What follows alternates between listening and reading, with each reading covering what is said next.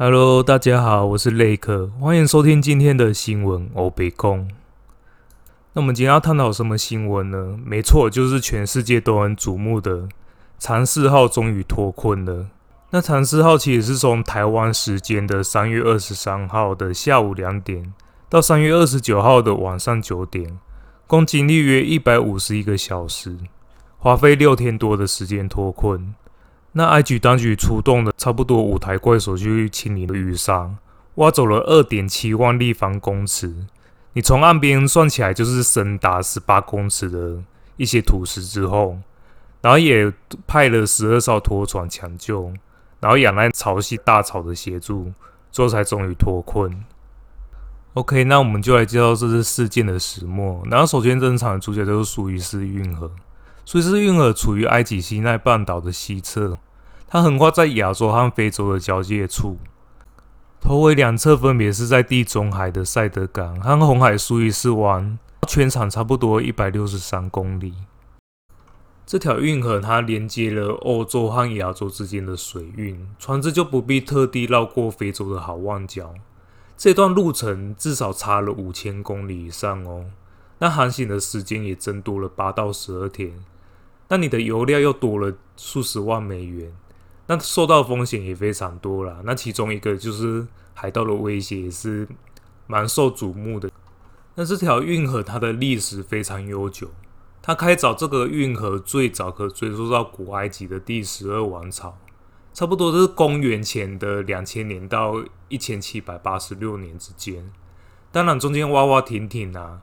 那真正完成的时候是大约公元前五百年，它当时是由征服埃及的波斯王朝国王大流士一世所完成。苏伊士运河在长四号事情发生之前也经历过长期的封锁，比较有名的就是一九六七年六日战争，它是以色列国军，它是用袭击的方式去袭击埃及，那这场战役最后是埃及输了。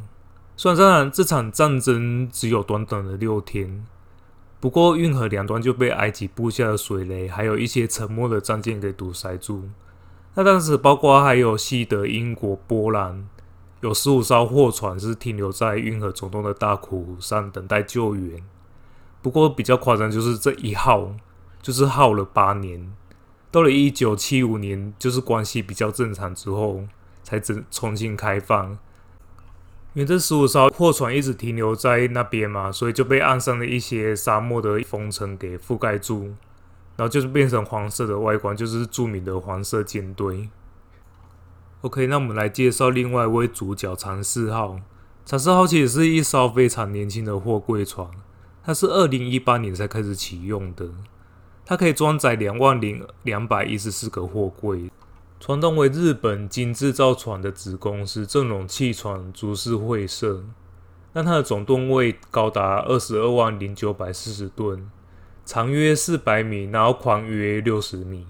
长四号三月五号从台北港出发之后，它会先停留于中国大陆广东省的盐田港，然后在一段时间是停留在马来西亚。接下来三月二十三号，长四号从马来西亚的丹龙帕拉帕斯港。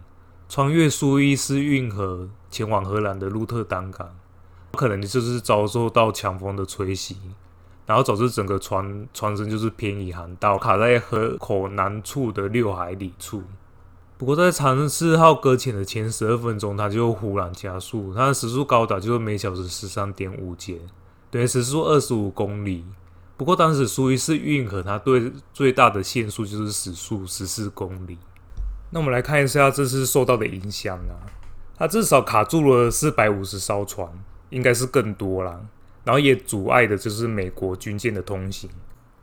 受阻的船中，其中也差不多承载了二十万只牲畜。欧盟官员指出，其中大部分是羊，就是待宰的羔羊，但这些牲畜就是多活了几天。当然也影响油是蛮严重的，那差不多卡了一千万桶的原油。导致就是后来原油的价格上涨了大约两趴。这个卡船事件让全球每小时损失了四亿美元，折新台币是一百一十二亿元。你等于是一分钟就折损了新台币一点八亿元。哦，那一分钟就是可能很多人一辈子都赚不到的一点八亿元，真的是很夸张。不过在事情发生的当下，埃及官方单位苏伊士运河管理局他们直接下班，不回应，也不说明，也不接电话，那等于就是劳工的楷模嘛。时间到了直接下班。等事情发生二十四小时之后，外界还不清楚长四号为什么会瘫痪在运河上面。那做事情会爆发，就是长四号在塞住苏伊士运河之后，在长四号后面有一艘丹麦的船，然后船上有位美国籍的船员拍一下长四号挡在运河中间的这个情况，上传上到了网络之后，整件事情才破了关，成为全球很发烧的话题。这就是大家关心的赔偿问题。那这个话题最近在网络上一直发烧，台日网友就互相面推脱。那日本网友就说啊，之前买了你的凤梨这件事情还推给日本，导致就是台日之间友好的关系有一点裂缝。不过虽然是长龙公司乘出这艘日本的船，但船长船员都是由日本的船公司所派遣的。那所以是运河管理局，他还表示说，船长应该负起最大的责任。那当然，上船协助渡河的埃及领航员是有相关的一些问题，也是后续调查的。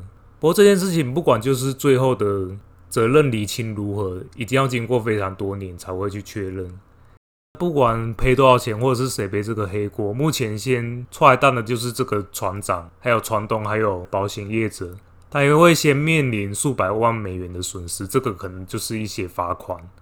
至于后续更巨额的赔偿与调查结果，那我们就拭目以待喽。OK，今天话题就到此结束了。如果喜欢的话，可以持续关心我的频道。那我们下次见喽，拜拜。